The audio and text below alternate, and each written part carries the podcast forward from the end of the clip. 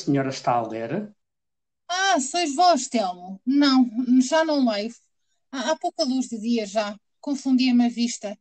E é um bonito livro este. O teu valido, aquele nosso livro, Telmo. Oh, oh, livro para damas e para cavaleiros. E para todos. Um livro que serve para todos, como não há outro. Tirante o respeito devido ao da palavra de Deus, mas esse não tenho eu a consolação de ler, que não sei latim como o meu senhor, quero dizer, como o senhor Manuel de Souza Coutinho, que lá isso, acabado escolar é ele.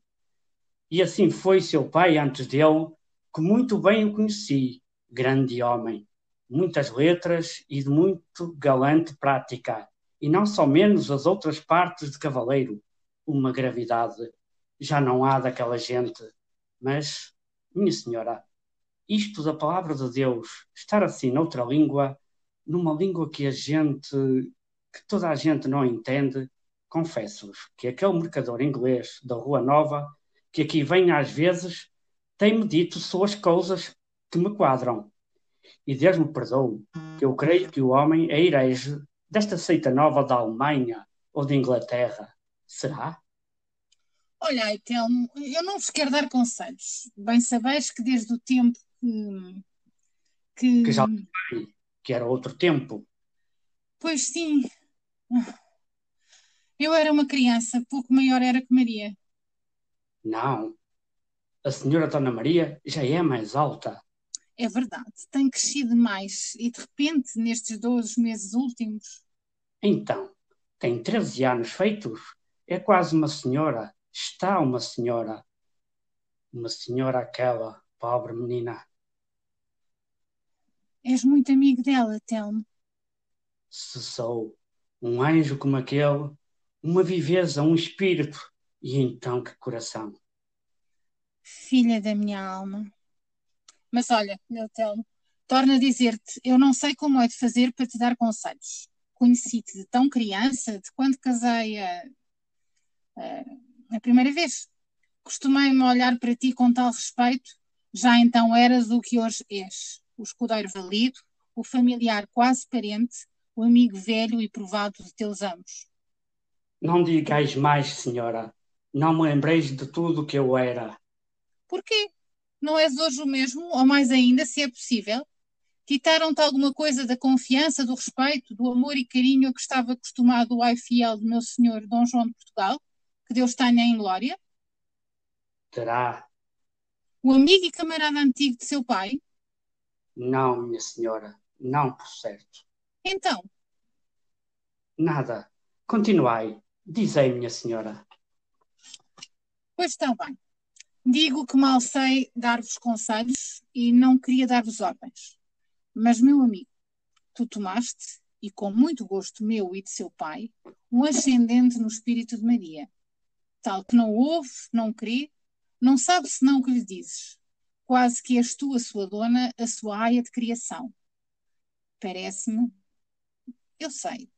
Não fales com ela desse modo, nessas coisas. O que é? No que me disse o inglês sobre a Sagrada Escritura, que eles lá têm em sua língua e que.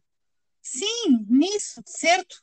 E em tantas outras coisas tão altas, tão fora de sua idade e muitas de seu sexo também, que aquela criança está sempre a querer saber, a perguntar. É a minha única filha. Não tenho. Nunca tivemos outra. E além de tudo o mais, bem vês que não é uma criança muito, muito forte. É, delgadinha, é. Há de enrijar. É tê-la por aqui fora daqueles ares prestados de Lisboa. E deixai, que se há de pôr outra. Filha do meu coração. E do meu, pois não se lembra, minha senhora, que ao princípio era uma criança que eu não podia. É verdade, não a podia ver. Já sabeis porquê. Mas vê-la era ver, Deus me perdoe, nem eu sei. E daí começou a crescer, a olhar para mim com aqueles olhos, a fazer-me tais meiguices e a fazer-se-me um anjo tal, de formosura e de bondade, que vedes-me aqui agora, que lhe quero mais do que, do que o seu pai. Isso agora, do que vós. Ora, meu Telmo. Mais, muito mais. E veremos. Tenho cá uma coisa que me diz que antes de muito se há de ver quem é que quer mais à nossa menina nesta casa. Está bom. Não entremos com, com os teus agores e profecias do costume. São sempre de aterrar. De, Deixemos-nos de futuros. Deixemos-nos, que não são bons. E de passados também. Também. E, e vamos ao que importa agora. Maria tem uma compreensão. Compreendo tudo. Mais do que convém. Às vezes. É preciso moderá-la. É o que eu faço. Não lhe dizer. Não lhe digo nada que não possa, que não deva saber uma donzela honesta e digna de melhor, de melhor. Melhor quê? De nascer em melhor estado. Quiseste ouvi-lo? Está dito. Oh, Telmo, Deus te perdoa o mal que me fazes. Senhora, senhora Dona Madalena, minha ama, minha senhora, castigai-me. Mandei-me já castigar. Mandei-me cortar esta língua perra que não toma ensino. Oh, senhora, senhora, é vossa filha, é filha do senhor Manuel de Souza Coutinho, fidalgo de tanto primor e de tão boa linhagem como os que se têm por melhores neste reino em toda a Espanha. A senhora Dona Maria, a minha querida Dona Maria, é sangue de Vilhenas e de Souzas. Não precisa de mais nada. Mais nada, minha senhora, para ser, para ser. Calai-vos, calai-vos, pelas dores de Jesus Cristo, homem. Minha rica senhora. Levantai-nos, Telmo, e ouvi-me. Ouvi-me com atenção. É a primeira vez e será a última vez que vos falo deste modo e em tal assunto. Vós fostes o ai e o amigo de meu senhor, do meu primeiro marido, o senhor Dom João de Portugal. Tinhais sido o companheiro de trabalhos e de glória de seu ilustre pai, aquele nobre conde de Vimioso que eu de tamaninha me acostumei a reverenciar como pai. Entrei depois nesta família de tanto respeito, achei-vos parte dela e quase que vos tomei a mesma amizade que aos outros. Chegastes a alcançar um poder no meu espírito quase maior, de certo maior que nenhum deles. O que sabeis da vida e do mundo, o que tendes adquirido na conversação dos homens e dos livros, porém, mais que tudo, o que de vosso coração fui vendo e admirando cada vez mais, me fizeram ter-vos numa conta, deixar-vos tomar, entregar-vos eu mesma tal autoridade nesta casa e sobre minha pessoa, que outros poderão estranhar. Emendai-o, senhora. Não, Telmo, não preciso nem quero emendá-lo. Mas agora deixai-me falar. Depois que fiquei só, depois daquela funesta jornada de África que me deixou viúva, órfã e sem ninguém, sem ninguém e numa idade com 17 anos. Em vós, Telmo, em vós só achei o carinho e proteção, o amparo que eu precisava ficastes-me em lugar de pai. E eu, salvo numa coisa, tenho sido para vós, tenho-vos obedecido como filha.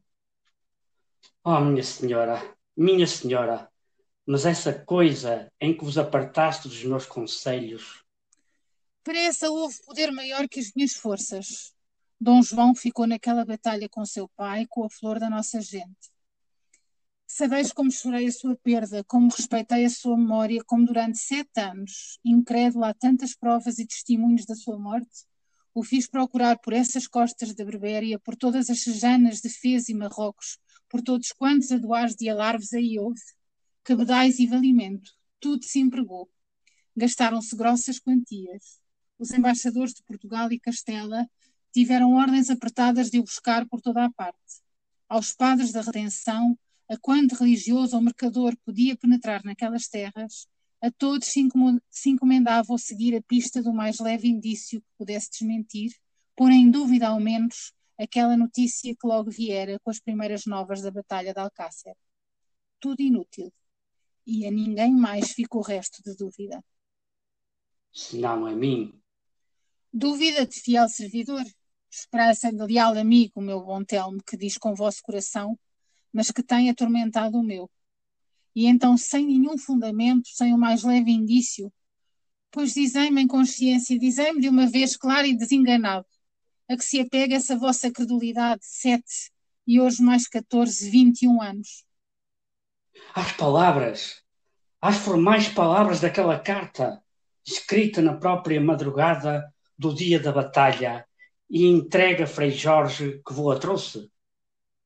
Vivo ou morto, rezava ela, vivo ou morto. Não me esqueceu uma letra daquelas palavras. E eu sei que homem era meu amo para as escrever em vão. Vivo ou morto, Madalena. Hei de ver-vos pelo menos ainda uma vez mais neste mundo. Não era assim que dizia? Era. Vivo não veio, ainda mal, e morto, a sua alma, a sua Jesus, figura. homem. Não vos apareceu de certo. Não, credo. Bem, sei que não. Queria-vos muito. E a sua primeira visita, como de razão, seria para a minha senhora. Mas não se ia sem aparecer também ao seu aio velho. Valha-me Deus, Telmo, conheço que desarrazoais, e contudo as vossas palavras metem-me medo. Não me façais mais desgraçada. Desgraçada? Porquê? Não sois feliz na companhia do homem que amais, nos braços do homem a quem sempre quiseste mais sobre todos? Que o pobre do meu amo, respeito, devoção, lealdade, tudo lhe tiveste, como tão nobre e honrada senhora que sois.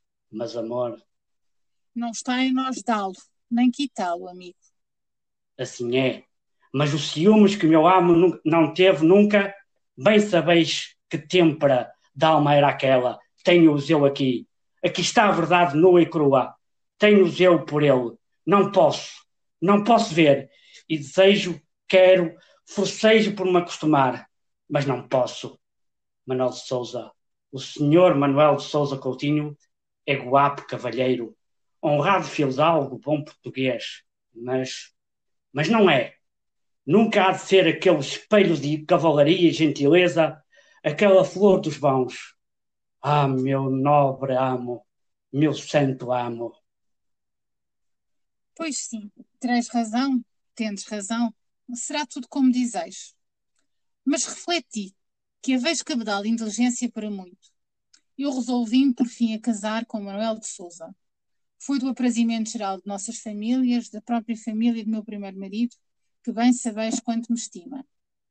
Vivemos seguros, em paz e felizes, há 14 anos. Temos esta filha, esta querida Maria, que é todo o gosto e ânsia da nossa vida. Abençoa-nos Deus na formosura, no engenho, nos dotes admiráveis daquele anjo. E tu, tu, meu Telmo, que és tão seu que chegas a pretender dar-lhe mais amor que nós mesmos? Não, não tenho. Pois tens, melhor. E és tu que andas continuamente e quase por assim a sustentar essa quimera, a levantar esse fantasma, cuja sombra a mais remota bastaria para enodoar a pureza daquela inocente, para condenar a eterna desonra a mãe e a filha. Ora, dize, já pensaste bem no mal que estás fazendo? Eu bem sei que a ninguém neste mundo, senão a mim, falas em tais coisas. Falas assim como hoje temos falado. Mas as tuas palavras misteriosas, as tuas alusões frequentes a esse desgraçado rei Dom Sebastião, que o seu mais desgraçado povo ainda não quis acreditar que morresse, por quem ainda espera em sua leal, leal incredulidade, esses contínuos agouros em que andas sempre de uma desgraça que está iminente sobre a nossa família, não vês que estás excitando com tudo isso a curiosidade daquela criança, aguçando-lhe o espírito, já tão perspicaz, perspicaz, a imaginar, a descobrir, quem sabe se a acreditar nessa prodigiosa desgraça em que tu mesmo, tu mesmo, sim, não crês de veras? Não crês? Mas achas, não sei que doloroso prazer em ter sempre viva e suspensa essa dúvida fatal. E então considera, vê, se um terror semelhante chega a entrar naquela alma, quem lhe o há de tirar nunca mais? O que há de ser dela e de nós? Não a perdes, não a matas? Não matas a minha filha? É verdade que sim. A morte era certa. E não há de morrer. Não, não, não. Três vezes não. À fé de escudeiro honrado, senhora Dona Madalena, a minha boca não se abre mais, e o meu espírito há de há de fechar-se também. Não é possível, mas eu hei de salvar o meu anjo do céu. Está dito, minha senhora. Ora, Deus te pague. Hoje é o último dia de nossa vida que se fala em tal. O último. Ora, pois, ide, ide ver o que ela faz. Não esteja a ler ainda, a estudar sempre. E olhai, chegai-me depois ali a São Paulo, ou mandai, se não podeis. Ao convento dos Domínicos? Pois não posso. Quatro passadas. E dizei a meu cunhado, o Frei Jorge Coutinho, que me está dando cuidado da demora de meu marido em Lisboa, que me prometeu de vir antes de véspera e não veio, que é quase noite e que já não estou contente com a tardança. O ar está sereno, o mar está tão quieto e a tarde tão linda, quase que não há vento, é uma viração que afaga. Oh, e quantas faluas navegando tão garridas por esse tejo. Talvez em alguma delas, naquela tão bonita, venha Manuel de Souza. Mas neste tempo não há que fiar no Tejo. De um instante para o outro levanta-se uma nortada e então aqui o pontal de Cacilhas, que ele é tão bom mariante, ora um cavaleiro de Malta. Não é isso que dá maior cuidado, mas em Lisboa ainda há peste, ainda não estão limpos os ares. E esses outros ares que por aí correm destas alterações públicas, destas malcrenças entre castelhanos e portugueses, aquele caráter inflexível de Manuel de Souza traz-me um susto contínuo. Vai, vai a Frei Jorge, que diga se sabe alguma coisa que me assossegue se puder.